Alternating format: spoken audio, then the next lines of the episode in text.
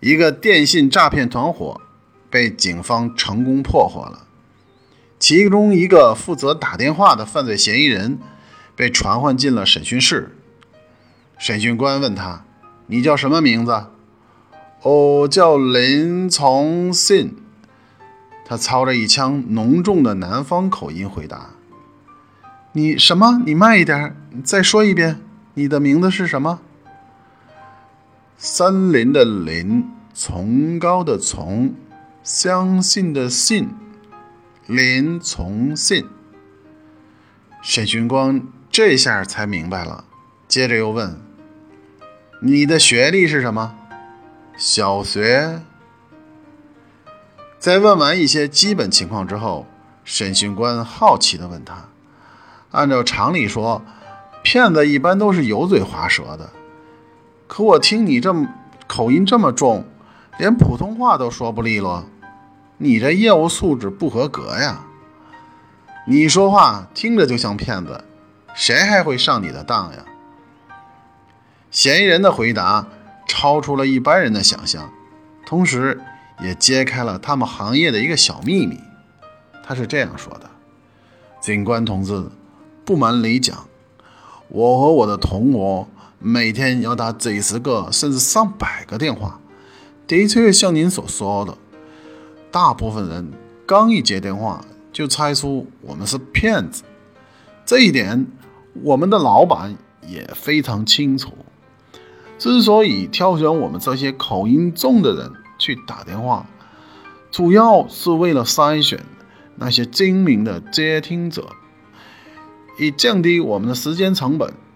否则，我们一个无效电话耽误几分钟，那么一天的时间就会白白浪费掉几个小时。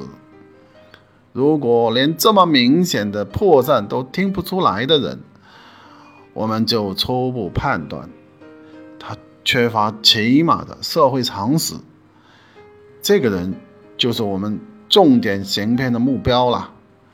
这样筛选下来。我们的成功率才会高呀！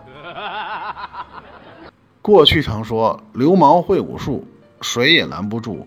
如今是骗子套路深，假戏演成了真。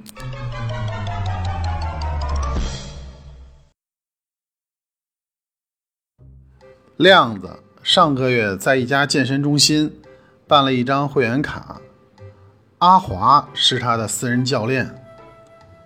上周五的晚上，阿华为亮子安排的训练内容是健臀。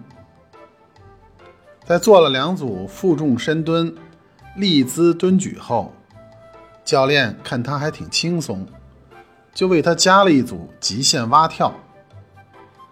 可能是当天训练时情绪比较兴奋，亮子当时没觉得有多费劲，但教练说。这是第一节课，这个强度已经够了，并且笑着对亮子说：“明天你的屁股肯定会疼。”第二天上午起床的时候，他果然感觉屁股有点疼，还没出被窝，就给教练发短信说：“阿华，我屁股疼了。”这时。